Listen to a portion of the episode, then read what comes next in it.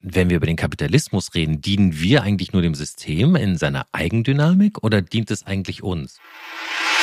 Ich glaube auch einfach, das sehen wir an ganz vielen Stellen, nicht zuletzt an Klimakrise, dass sagen wir, der ungebremste äh, Finanzkapitalismus uns offenbar in die falsche Richtung führt seitdem Twitter unter Beschuss ist, Instagram auch nicht mehr das ist, was es irgendwie mal war, Facebook für viele sowieso schon längst tot ist, fragt man sich schon, ah, was ist denn jetzt hier eigentlich meine digitale Heimat? Die Leute versuchen sich im Glanz des eigenen Lichtes zu sonnen, ja, und merken aber, dass irgendwie, wenn alle Heroes sind, wenn alle das tun, eigentlich gar keiner mehr ein Held ist.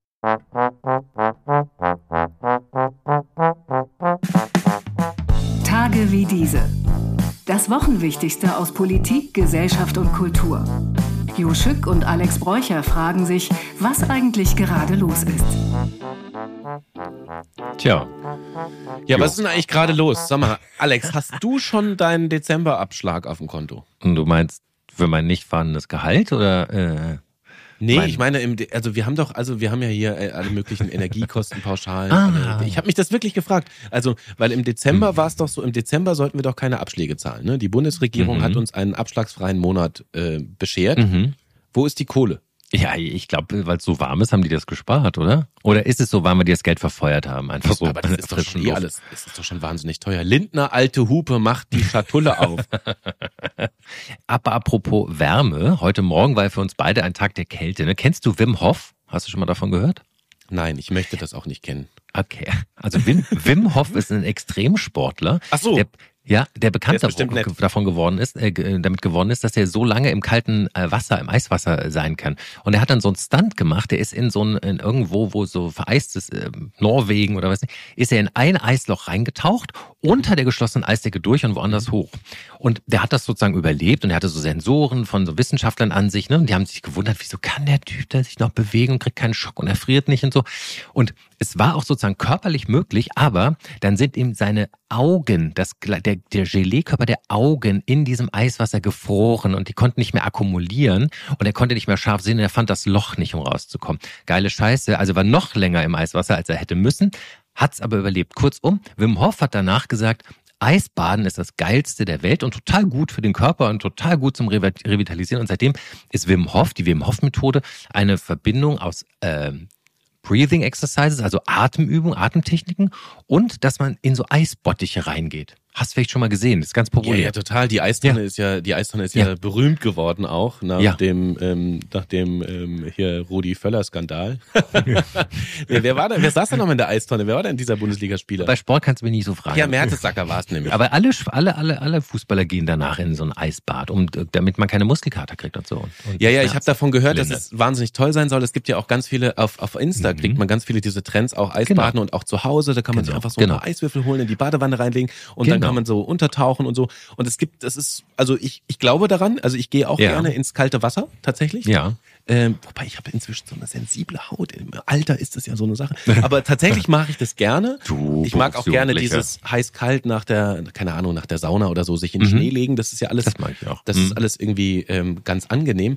Aber ähm, ich habe schon wieder so ein kleines Misstrauen. Das ist so ähnlich wie mit dem Dry Jan, habe ich letzte Woche erzählt. Mhm. Dry Jan regt mich schon wieder so auf, dieser Trend, das ist Dry Auf Deutsch Jan, trockener Januar. Trockener Januar, also wir trinken keinen Alkohol, ähm, dass ich schon wieder fast keinen Bock drauf habe. Und jetzt ist Eisbaden auch schon wieder so ein Ding geworden mhm. und wird von allen so gehypt und so und auch von so ein paar shady Leuten. Und da, mhm. da, da habe ich ja schon wieder mehr Bock auf Warmduschen. Deswegen, ich war heute Morgen im mhm. Schwimmbad. Ich gehe, ich gehe gelegentlich schwimmen, also im, im, im mhm. Berliner Hallenbad, ganz mhm. ähm, also wie man sich's vorstellt, grau, alt, un, unmodern. Und äh, fußpilzig. Äh, und kalt, muss man auch mhm. dazu sagen. Ja. Ähm, weil die Berliner Hallenbäder haben ja wegen Energie, äh, äh, Energieproblemen auch gesagt, wir heizen nicht mehr so richtig viel. Deswegen ist das Wasser relativ frisch, muss man sagen. Wenn man Wasser ist aber noch drin, ja? Also es ist noch Wasser gespart. drin. Und das Schöne okay. ist, du kannst danach duschen. Und niemand kontrolliert dich, wie lange du duschst. Du kannst da zehn Minuten unter der heißen Dusche stehen. Das ist voll geil. Da kann man zu Hause die, die Heizkosten ordentlich einsparen, wenn man einfach immer ins Schwimmbad geht, duschen. Ich hätte heute Morgen auch unfreiwillig kalte Dusche, denn hier war die Heizung irgendwie ausgefallen. Also so geht's auch, ne? Im Winter. Aber ähm, du weißt ja, kalt duschen und Eisbäder sollen ja auch sehr gut sein gegen äh, mentale Verstimmung oder Depression.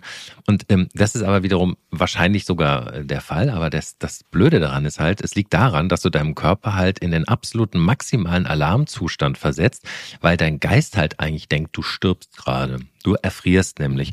Und deswegen mobilisiert es quasi alle Reserven und denkt halt dann nicht weiter nach über existenzielle Krisen oder die Sinnfrage, ja, also soll ich oder soll ich nicht, sondern es denkt halt, fuck, ich muss überleben und mobilisiert alle Kräfte und deswegen auch dieser Energieschub. Also ob das auf Dauer gut ist oder ob das nicht auch auszehrend wirkt, das haben wir dahingestellt. Also wenn du dir Wim Hof, den besagten Vater der Methode anguckst, also der sieht nicht so besonders gut und nicht so besonders gesund aus und ich würde sagen, er ist ziemlich geaged für sein Alter, ja. Also da sind Leute, die nicht ins Eisbad gehen, sehen deutlich frischer aus. Also der ist. Andererseits müsste man es mal ausprobieren. Man könnte ja, deswegen treffen die sich auch in Davos. Ja.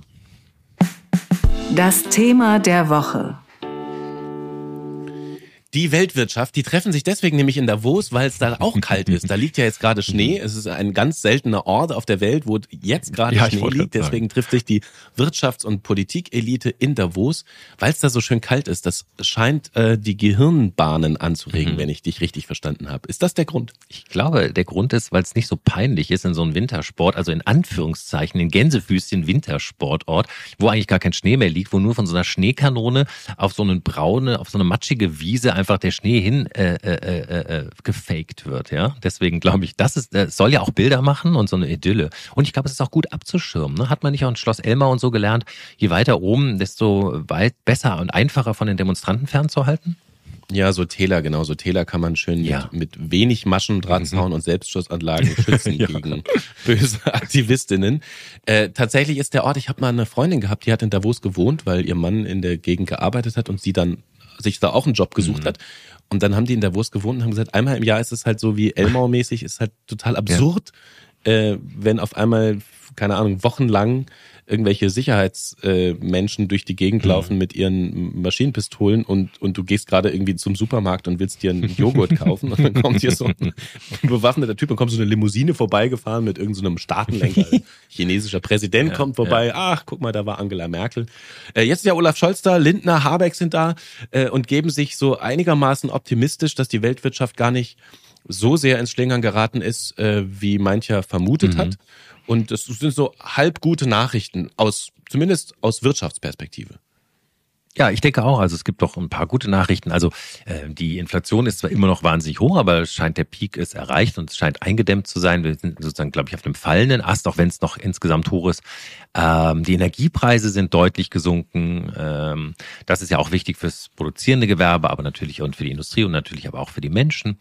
Und ich glaube, es gibt ähm, immer noch, der DAX ist am Steigen und am Steigen. Und ich habe auch gelesen, auch aus China, die ja sozusagen für die weltweite Wirtschaft immer starke Impulse setzt, ähm, ist die erwartete äh, äh, Wirtschaftswachstum auch sehr stark, beziehungsweise sie kommen sehr schnell wieder in Fahrt nach der großen Corona-Durchseuchung. Und dann sind natürlich erstmal gute Nachrichten aus Wirtschaftsperspektive. Die Frage ist, äh, hilft es auch dem großen Ganzen?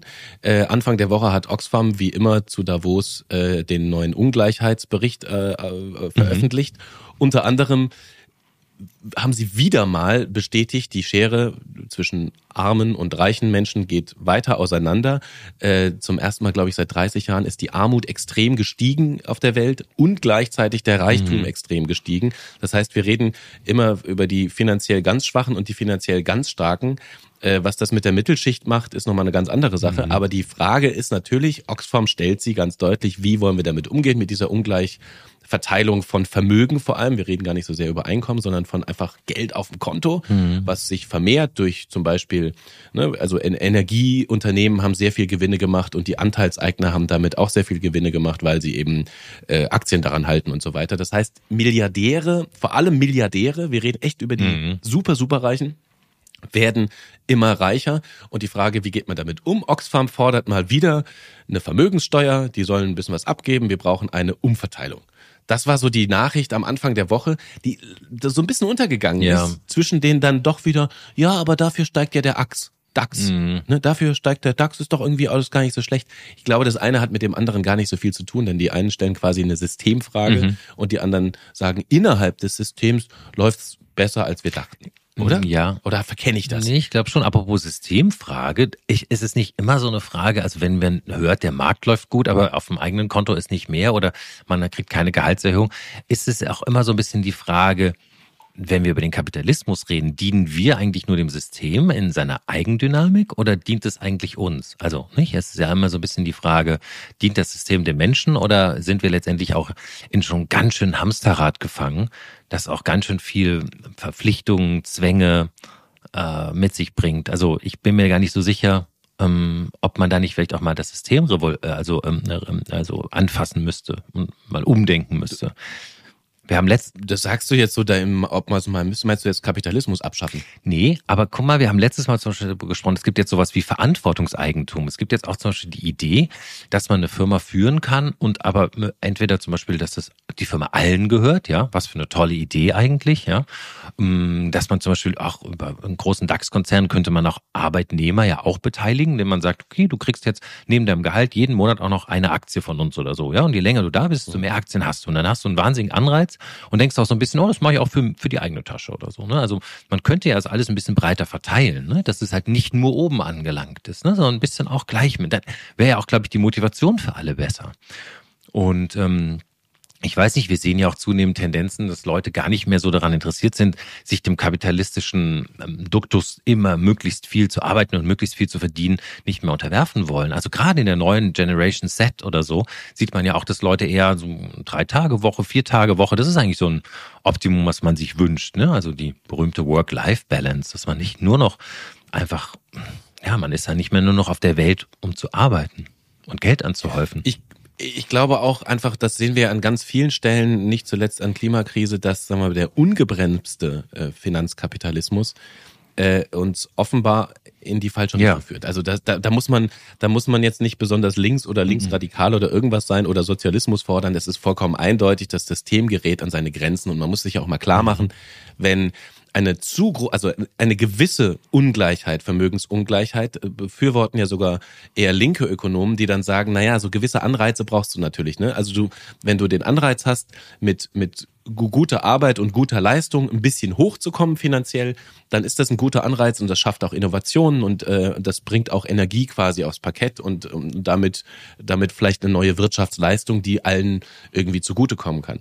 Wenn aber die Ungleichheit zu groß mhm. wird, dann müssen sich natürlich auch Milliardäre irgendwann überlegen, wenn diese Schere so groß ist, auf welchen Märkten sollen denn Milliardäre noch Gewinne mhm. machen, wenn die Gesellschaften vor möglicherweise sozialer Schieflage oder sogar sozialen Unruhen mhm, stehen? Genau. Also dann gerät ja das ganze System ja. ins Wanken und das wiederum betrifft dann auch diejenigen, die davon aktuell profitieren. Das heißt, selbst der größte äh, Egoisten-Milliardär müsste eigentlich ein Interesse daran haben, dass es, dass diese Schieflage ein bisschen ausgebremst mhm. wird. Ich, ich rede echt mit Vorsicht, ein bisschen ausgebremst wird. Ne? Ich rede jetzt nicht über die, die Reichen müssen alles abgeben. Mhm.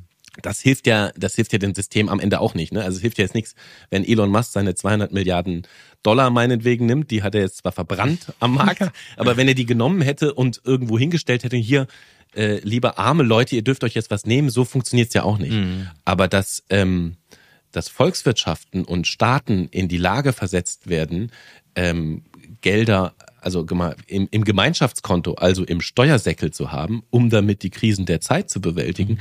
das steht, glaube ich, vollkommen außer Frage. Die Frage ist nur, wie genau? Vermögenssteuer, Erbschaftssteuer, was du gerade gesagt hast, Förderung von gemeinwohlorientierten Unternehmen, ähm, dann kann man äh, auch über, über man kann gleichzeitig darüber nachdenken, was viele Liberale ja fordern, Bürokratieabbau, macht es den Unternehmen ein bisschen leichter. Das finde ich alles plausibel. Mhm dass, dass, dass man, wenn man eine Unternehmung starten will, dass man es leichter hat, sie auch wirklich umzusetzen, dass man auch leichter Mitarbeiter äh, finden kann und äh, Mitarbeitende einstellen kann und, und so weiter und so fort. Mhm. Also ich glaube, das eine kann man machen und das andere muss man aber nicht lassen. Mhm. Ja, und es ist auch schon, wie du sagst, also ähm, das muss schon im Eigeninteresse sein, damit ähm, äh, erstens, glaube ich, wird ja, wenn man so reich ist, es wird der eigene, das, das eigene Wohlbefinden oder das Glücksempfinden darüber gar nicht größer. Dagegen gibt es, glaube ich, so eine statistische Größe, wenn du so, keine Ahnung, um die 2000 Euro zur Verfügung hast im Monat, hast du eigentlich ein Level erreicht, in dem du relativ zufrieden bist. Also ich sag mal, genau. ne, also das, das normale, einfache Bürgertum, ja, also ich meine nicht die reichen die obere Mittelschicht, sondern einfach so die, die, die Mittelschicht, untere Mittelschicht. Das ist eigentlich so, dann ist man so zufrieden. Man hat so, man kann sich so das Basis leisten, ohne Angst zu haben. Und das ist ja auch was, was wichtig ist, ne? angstfrei durch die Welt zu gehen. Und, und du sagst ja auch, das Thema Gerechtigkeit steht dahinter. Ne? Und das ist ja ein ganz großes Thema. Äh, die Frage ist ja auch so, solange Reiche in Anführungszeichen, aber auch natürlich ähm, Firmen die Möglichkeit haben, über Steuerschlupflöcher und Steueroasen das Geld woanders auszugeben, das ist doch scheiße, oder? Also ja, also der normale deutsche ähm, Mittelstandsunternehmer, meinetwegen, also äh, der in der Düsseldorfer Fußgängerzone, da gibt es Alfredo, der hat ein Café mhm. und der zahlt im, im Schnitt so ungefähr 30 Prozent Unternehmenssteuer. Direkt gegenüber von Alfredo ist sein äh, Konkurrent, der heißt Starbucks. Ja. Starbucks zahlt Unternehmenssteuer null Prozent ja, in Deutschland. Ja, ja. Obwohl sie, sie haben ähnlich viele Mitarbeitende, sie haben ähnliches Kaffeeangebot und Starbucks ist aber so groß, dass es eben durch verschiedene Double, äh, Double Sandwich, Dutch, Tralalabums, mhm. Steuergeschichten sich eben die Steuerlast eben so über die Welt verteilen kann, dass sie am Ende in Deutschland fast gar nichts zahlen. Das das ist natürlich wahnsinnig ungerecht. Total. Vor allem dem Alfredo gegenüber. Absolut. Und da gibt's ja auch so, ich weiß nicht, ob du es gelesen hast, aber äh, ganz viele, äh, also zum Beispiel die Niederlande bieten auch schon Steuerschlupfloch für Unternehmen. Ne? Also zum Beispiel ja, deswegen habe ich Double Dutch Sandwich. Das ist tatsächlich ein Fachbegriff. Das, das ist ein, ein Steuersparmodell aus den Niederlanden. Das habe ich nicht gerafft. Siehst du? Ah ja, interessant. Ja, ich habe es auch vernuschelt. nee, gut, dass wir nochmal geklärt haben, dass auch alle anderen das jetzt verstanden haben. Ja, aber das, das ist doch eigentlich total krass. Ich meine, Amazon, über die bösen, bösen Amazon müssen wir gar nicht erst reden. Also die zahlen ja gar keine Steuern hier und ver verrechnen das alles mit Gewinn. Und ich glaube, deren Hauptgesellschaft sitzt wo? In Luxemburg, ne? Wahrscheinlich oder so.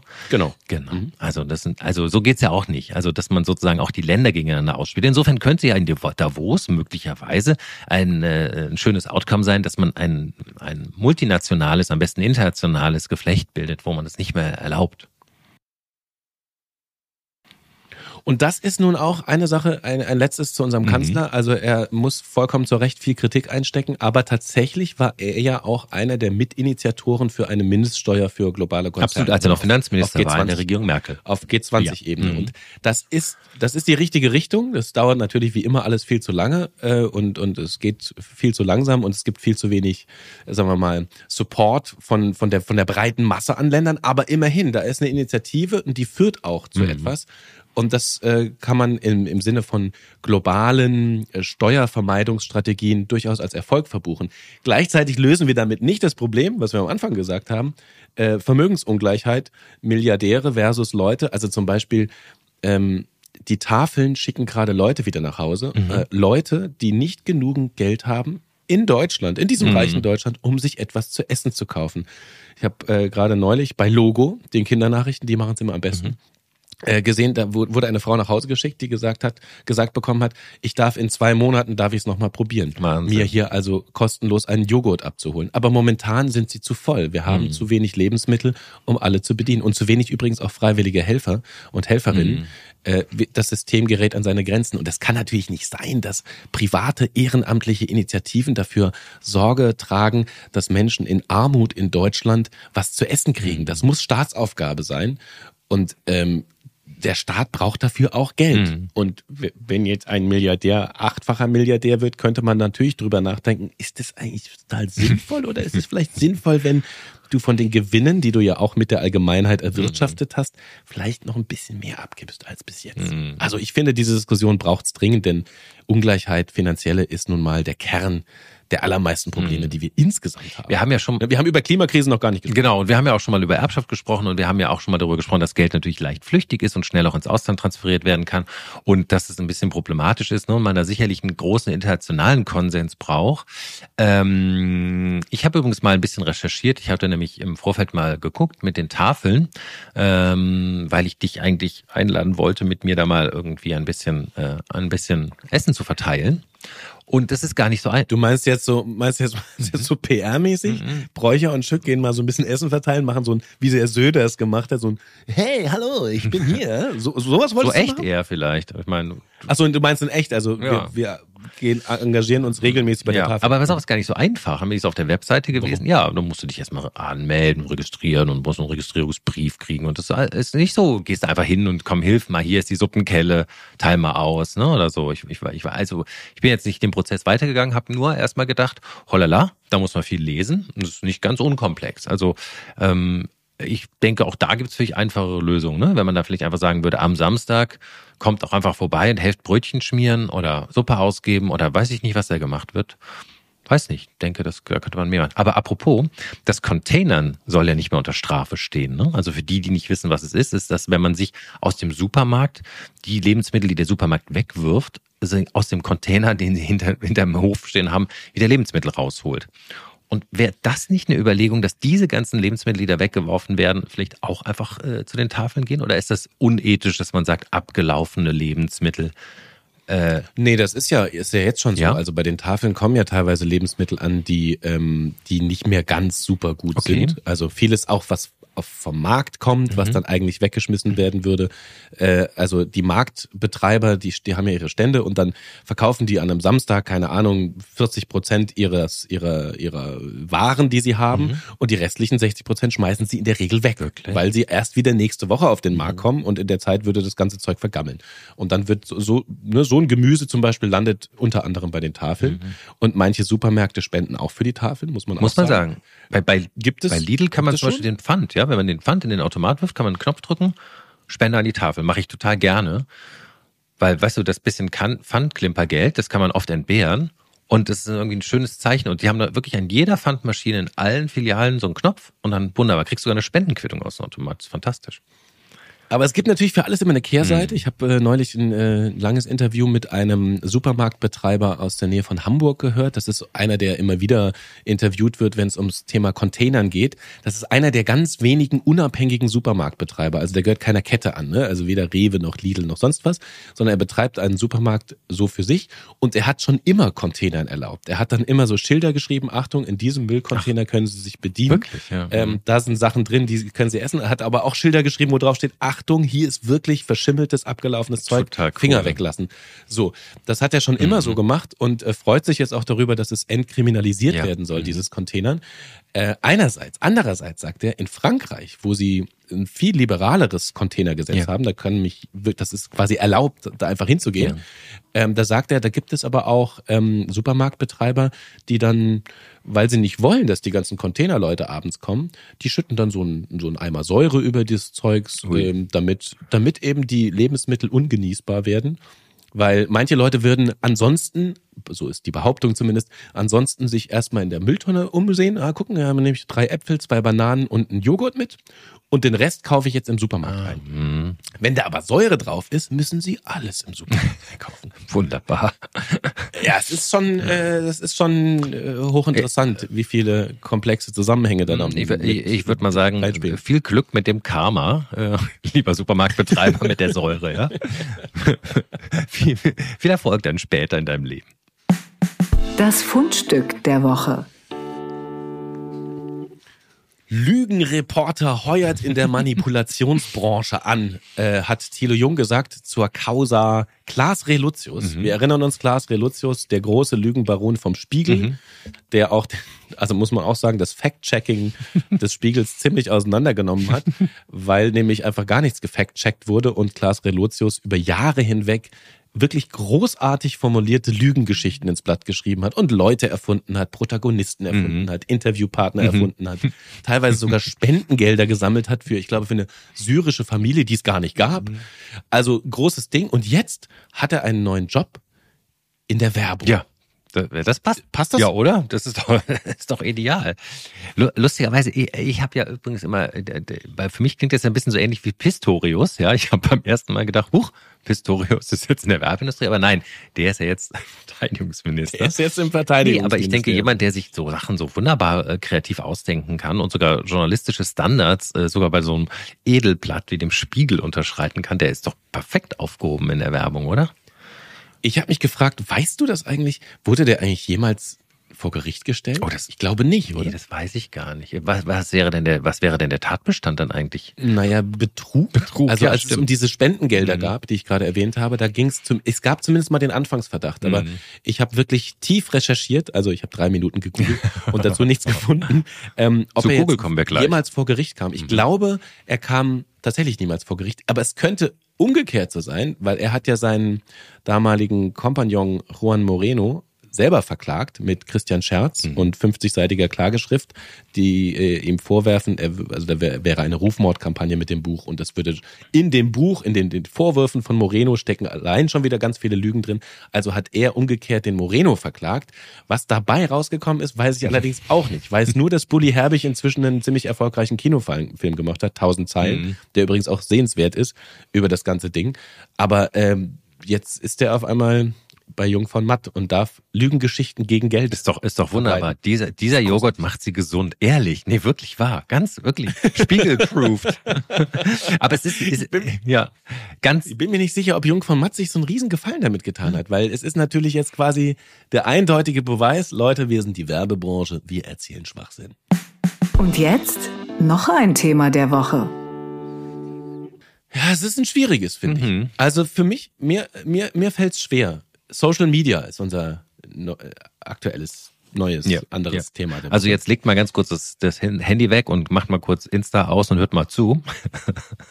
Das macht ihr doch parallel, oder? Ja, das macht man äh, grundsätzlich immer parallel. Man verbringt ja, oder? wahnsinnig viel Zeit auf diesen Plattformen, vollkommen zu Recht auch. Aber ähm, seitdem Twitter unter Beschuss Hm. ist, Mastodon noch nicht so richtig weiß, Instagram auch nicht mehr das ist, was es irgendwie mal war, Facebook für viele sowieso schon längst tot ist, Mhm. fragt man sich schon, was ist denn jetzt hier eigentlich meine digitale Heimat? Was ist denn deine digitale Heimat? Ach, ich weiß auch nicht. Also ich habe ja, ich, ich war ja lange Facebooker, ja, da ist es ja nur so lange, so out, so seit ein paar Jahren. Ich, ich habe ja auch mal so ein Buch darüber geschrieben, eine Satire, weißt du vielleicht, ne? Facebook, Fa Fake, Fakebook. Fake, Fakebook. Fakebook, Mm, ja. Fakebook. Riesending. Riesending, eine, eine Satire über, über Facebook, aber als es natürlich auch noch ein bisschen äh, hotter war. Und jetzt sind ja eigentlich alle nur noch bei Instagram. Aber jetzt schreiben ja auch die ersten Artikel, äh, die ersten Medien, wie zum Beispiel die Wise, die sagen, ja, wir sind in einem Post-Social-Media-Zeitalter, weil die Leute auch schon gar keinen Bock mehr drauf haben. Und das weiß ich nicht so genau. Also ich mm, weiß, dass sie natürlich jetzt auch langsam nicht mehr so stark wachsen können, weil, glaube ich, jetzt gefühlt jeder drauf ist und jeder jeden Tag was hochlädt. Also dann ist ja immer die Frage, äh, nicht mehr Menschen, nicht mehr Content, ja, fast alle Märkte haben sie schon. Aber die Frage ist ja auch so, was bringt es einem? Ne? Also ich weiß nicht, ähm, kennst du dieses wunderbare Buch Jahrmarkt der Eitelkeiten? Ja, Vanity Fair. klar. Das übrigens einen tollen Untertitel trägt, Novel Without a Hero. Also, nicht? Also, das ist ja bei Facebook auch, ein, oder bei Insta, bei Social auch ein bisschen so, die Leute versuchen sich eigentlich im, im eigenen Lichte, im Glanz des eigenen Lichtes zu sonnen, ja, und merken aber, dass irgendwie, wenn alle Heroes sind, wenn alle das tun, eigentlich gar keiner mehr ein Held ist, ne? dass es für keinen mehr was bringt. Übrigens, Ja, und das Problem, was ich durchaus sehe, also Ja. Zum Beispiel in meinem Freundeskreis gibt es einige, die zwar irgendwo vielleicht ein, ein, so ein, so ein, so ein, so ein Karteileichen-Account Mhm. haben, aber eigentlich sich das gar nicht mehr, also viel weniger als ich zum Beispiel, sich in sozialen Medien aufhalten, weil sie einfach sagen, ja genau, was bringt mir das eigentlich, außer Zeitverschwendung und oft auch schlechte Laune. Ne? Da Mhm. gibt ja auch diverseste Studien dazu, dass ein erhöhter Social-Media-Konsum durchaus auch Depressionen befördern kann, äh, weil man sich immer vergleichen muss mit den so schönen, angeblich so reichen, angeblichen Leuten, die man dann sieht, äh, dass man ständig irgendwie unter Druck gesetzt ist, auch irgendwie zu performen und auch mal was Geiles zu posten. Und gleichzeitig die Leute, die das irgendwie einigermaßen erfolgreich machen, die stehen auch total unter Druck, weil sie wissen, ey, meine Likes, das ist meine Währung. Teilweise verdienen sie damit ja sogar Geld. Das heißt, sie stehen unter einem ökonomischen Druck. Und da sind wir wieder äh, ähnlich wie in Davos bei dem Thema ungebremster Kapitalismus. Weil natürlich der das einzige Ziel der Plattform ist, die Menschen so lange wie möglich draufzuhalten und das quasi der Zweck heiligt die Mittel unter Inkaufnahme von allem Möglichen. Deswegen ist ja Hassrede so ausgeprägt, weil die Leute natürlich, weil auf Hass reagiert man schneller, ist emotionaler und bleibt deswegen länger drauf und so steigert sich die, die Negativ-Kommunikationsspirale immer weiter nach oben genau. weil die Plattformen damit Geld verdienen. Und das ist so interessant. Wir wissen das alles längst und sind trotzdem alle noch dabei oder irgendwie fast alle dabei. ich frage mich dann immer, warum eigentlich? Warum gehen wir nicht? Warum gehen wir nicht? Es ist doch so ein bisschen, also du kennst ja meine, meine alte These war ja, es ist wie McDonalds, ja. Keiner mag es angeblich, aber äh, jeder geht irgendwie heimlich hin. Oder es ist vielleicht besser gesagt, es ist wie Rauchen, ja. So man weiß, es ist richtig ungesund für einen, aber man kommt einfach nicht von weg. Aber ich finde dieses McDonalds-Beispiel sogar noch besser, ja? weil bei McDonalds ist es ja so, keiner will hingehen, aber jeder geht mhm. hin, wie du äh, vollkommen so recht sagst. Und immer wenn man hingeht, hat man danach entweder noch mehr Hunger. Ja, genau. Oder man, oder es ist einem schlecht. Ja. Das ist eigentlich, Instagram ist so ähnlich. Entweder mhm. denkt man so, ah, irgendwie bin ich ein bisschen unbefriedigt, was hat mir das jetzt gebracht? Oder es geht einem schlecht. Ja. Es ist, Insta ist wie McDonalds. ja. Du hast vollkommen recht, ja. das ist ein guter Vergleich. Ja. ja, sind wir jetzt in einem Post-Social-Media-Zeitalter? Es gibt ja auch die, die These, dass ähm, Social Media, weil es eben noch ein relativ neue, äh, neues Phänomen ist, also gibt es ja keine Ahnung, vielleicht seit 10, 12 Jahren oder so, ähm, das zumindest ein Massenphänomen geworden ist.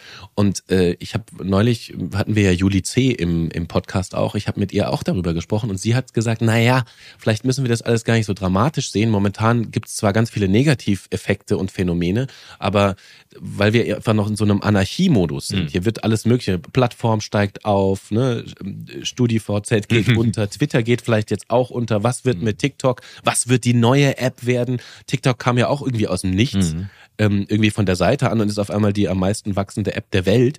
Also es könnte ja, könnten ja noch ganz viele Entwicklungen passieren, die man vielleicht ausprobieren muss und in der Zwischenzeit müssen wir halt ständig gegen irgendwelche Wände rennen, bevor wir uns bisschen konsolidieren und vielleicht auch sagen wir mal, Kommunikationsregeln schaffen und auch eine Regulierung schaffen mhm. auf, auf politischer Ebene, die das Ganze so einebnet. Vielleicht dauert es einfach noch fünf, sechs Jahre und wir müssen einfach noch ganz oft gegen die Wand rennen, bis wir, keine Ahnung, vielleicht auch erst in zehn Jahren einen, einen digitalen Raum gefunden haben, der wirklich die Kommunikation erleichtert. Ja, vielleicht ist es auch so, es, es befördert, also es befriedigt ja auch ein Grundbedürfnis des Menschen, ne? nämlich nach sozialer Kommunikation. Und so, zumindest wenn man hier so in einer Großstadt lebt oder wenn man einfach den Tag voll hat mit Arbeit und Kindern und was weiß ich was, dann ist man vielleicht froh, wenn man über so einen kleinen Instant-Kanal, im Grunde wie so eine Tütensuppe, äh, relativ einfach und schnell noch ein bisschen so an der Welt teilnehmen kann. Ne? Und auch der Welt noch sagen kann, Freunde, äh, ich bin zwar äh, hier nonstop busy, mit Familie und Arbeit und was weiß ich, Sport. Aber ich lebe noch und schaut mal, wie ich lebe, was ich mache.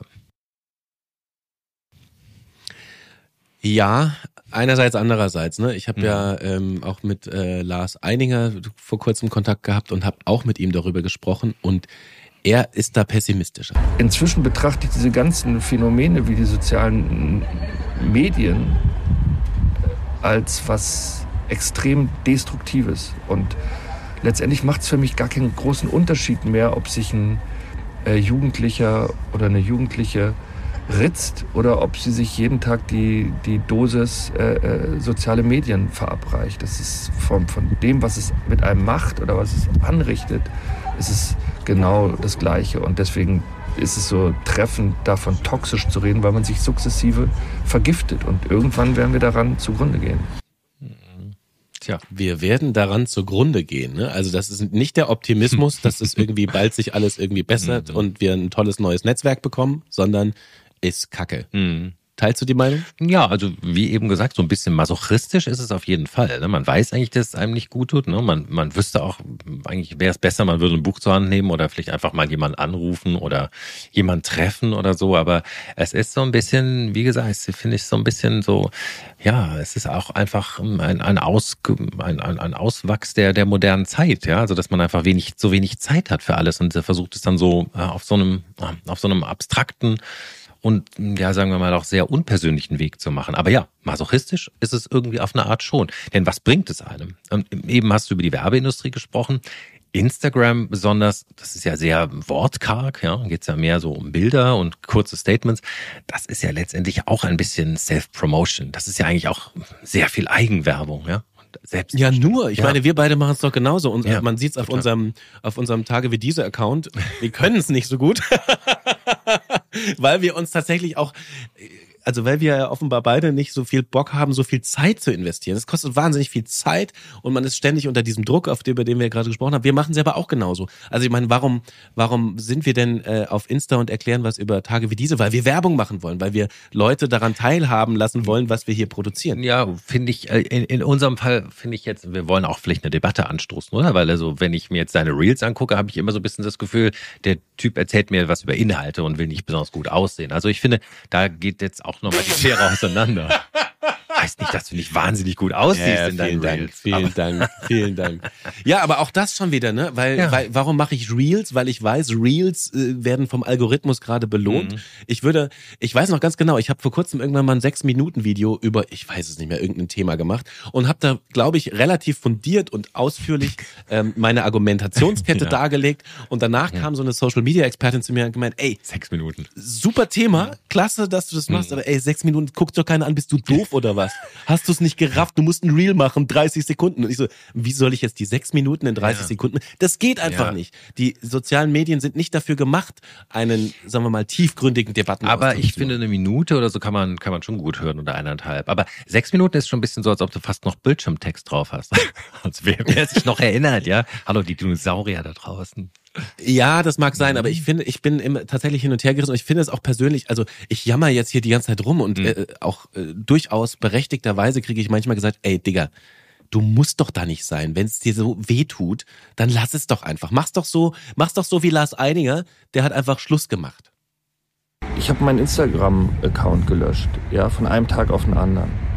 Und natürlich habe ich mir Sorgen gemacht, dass ich dachte, ja, vielleicht kommt jetzt keiner mehr zu meinen Partys, die Theatervorstellungen sind nicht mehr voll oder ich schaffe es nicht mehr, meine äh, äh, Bildbände zu verkaufen, weil ich sie nicht bewerben kann. Und trotzdem habe ich ihn abgeschaltet. Und jetzt muss ich halt schauen, wie ich andere Möglichkeiten finde. Aber dieser Schritt war ähm, für mich total wichtig, nicht abzuwägen, sondern wirklich einen radikalen Schlussstrich zu ziehen und umzudenken. Wie viel Prozent Umsatzeinbußen hast du?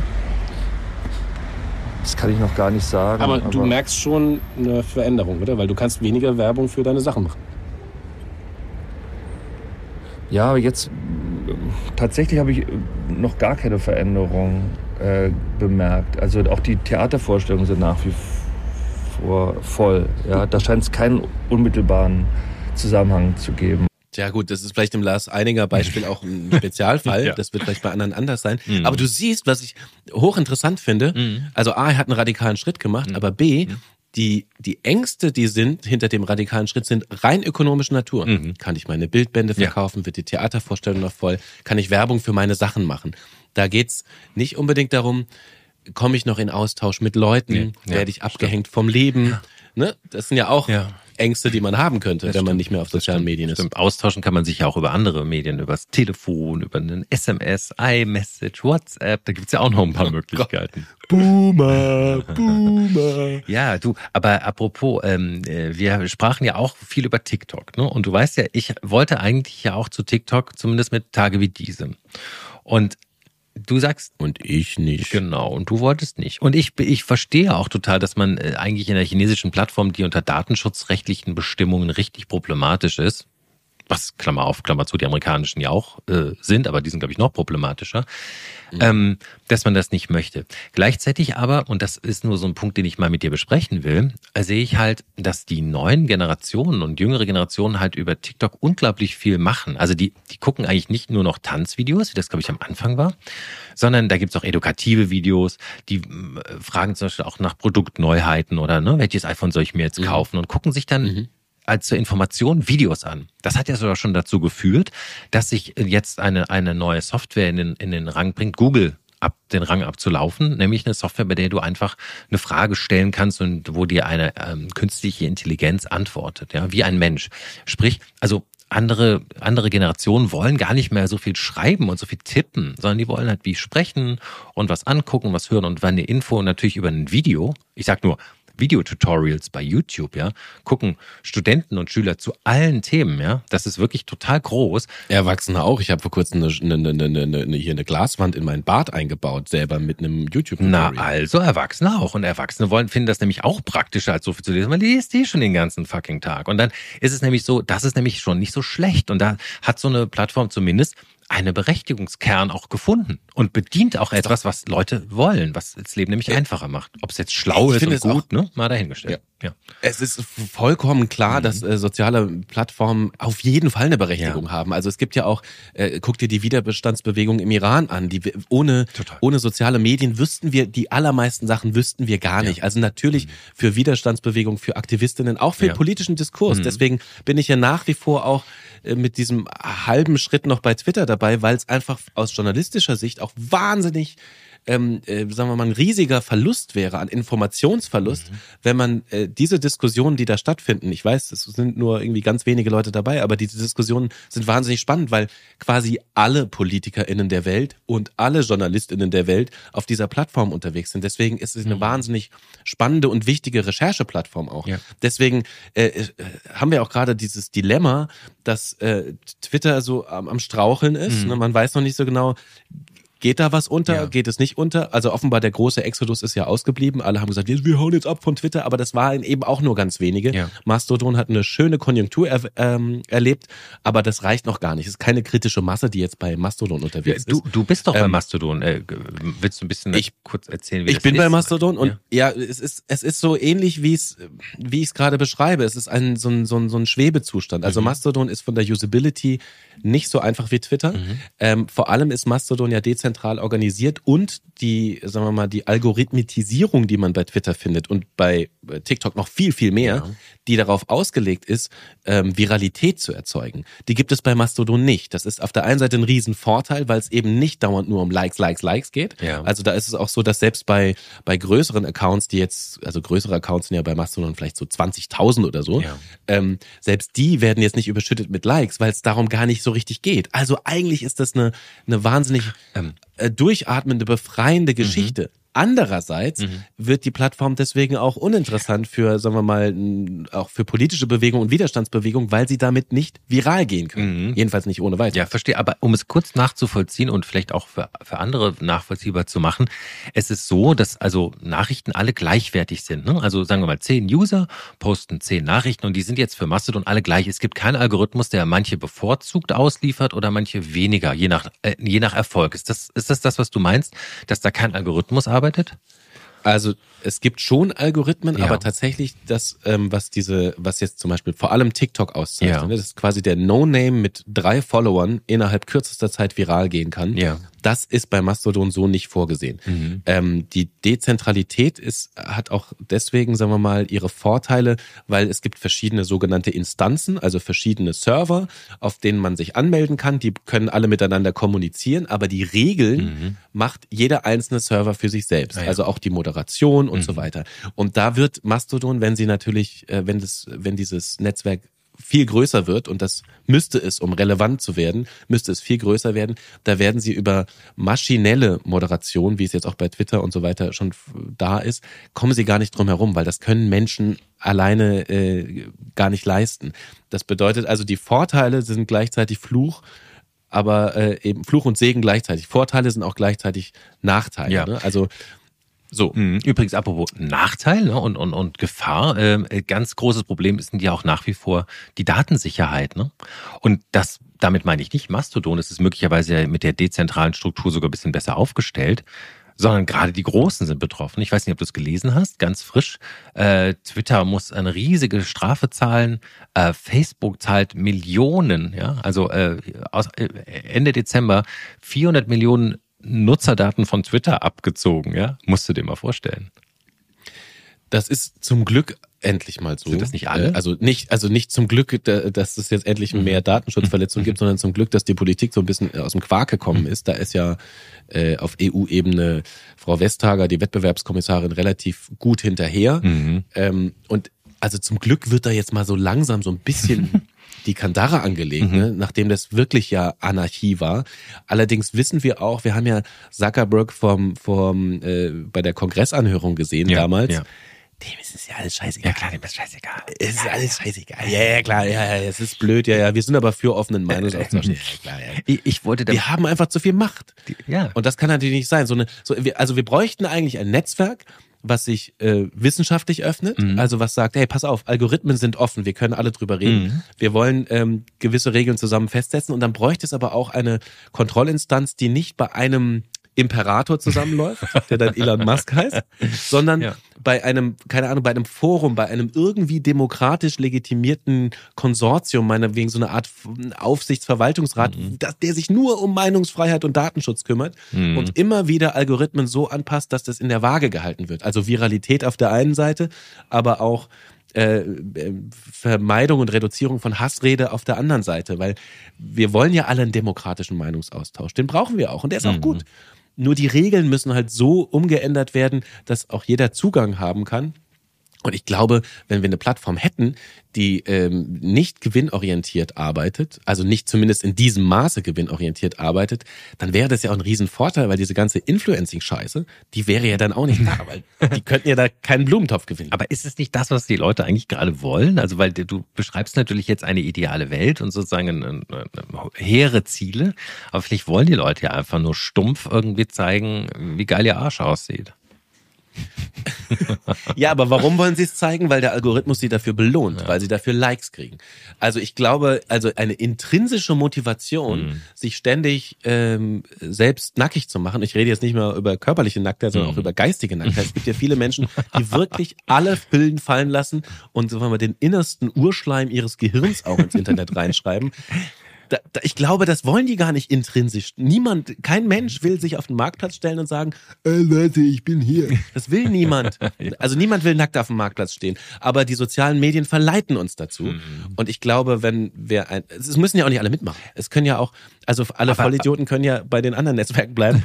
Und aber, sagen wir mal, die große Masse, das wäre natürlich schön, Menschen, die Interesse an Austausch haben, mhm. das wäre doch toll. Auch an, an, an Spaß haben, an Unterhaltung haben, ja. an Twitter ist so, so lustig. Also wenn Twitter gut läuft, dann ist Twitter das lustigste Medium, weil ja. so geile Gedankengänge immer weiter gesponnen mhm. werden. Das ist wahnsinnig komisch mhm. auch und inspirierend. Mhm. Aber es wird halt kaputt gemacht äh, durch, durch, diese ganzen Algorithmen, die dir die ganze Hasskacke da reinballern. Da hast du natürlich recht, es sind sehr gute Ziele und ähm, ich denke. Danke. okay. Habe ich sehr gute Ziele formuliert, ja. Naja, schau mal, es, es wäre ja auch wünschenswert, wenn all das Ganze auch in der Realität nicht mehr stattfinden würde. Weißt du, du sagst, äh, der Algorithmus belohnt. Ich sage, geh mal an irgendeinen nächstbeliebigen Strand an der Costa Brava im Sommer, ja. Das ist genauso viel Nacktheit und genauso viel Show-off. Und da will auch jeder zeigen, was er hat, ja. Und Männer tragen äh, dicke Wecker am, am Uhr, äh, dicke goldene Rolex. Schöne Grüße an Jeremy Fragrance hier an diesem, fahren rote Ferraris. Und das hat ja auch äh, nur damit zu tun, um sich irgendwie zu zeigen, ja. Das macht man ja nicht nur nur in sozialen Netzwerken. Also insofern glaube ich, da müssen wir die Menschlichkeit und die Schwächen der menschlichen Seele auch ein bisschen, ein bisschen verzeihlich sein. Und zu deinem Insta, Thema. Insta ist wie Costa ich Brava. Ich gehe einfach jetzt zu TikTok. Ich baue, ich, für nächste Woche baue ich einen Song, der heißt Insta ist wie Costa Brava. Jetzt ich finde es super. Aber wir dürfen am Ende des Tages auch nicht vergessen, ganz ehrlich, die Diskussion ist am Laufen und die Diskussion wird ja nicht nur bei uns beiden geführt, sondern wird weltweit geführt mhm. und es gibt ein paar sehr, sehr schlaue Menschen. Ich empfehle zum Beispiel Michael Seemann. Googelt Michael Seemann, der erzählt schlaue Sachen über soziale Medien. Ähm, die allermeisten Sachen, die ich heute gesagt habe, habe ich bei ihm geklaut. Ähm, vielen Dank dafür, denn wir müssen alles erwarten. Auch das Gute. Genau so ist es. Tschüss.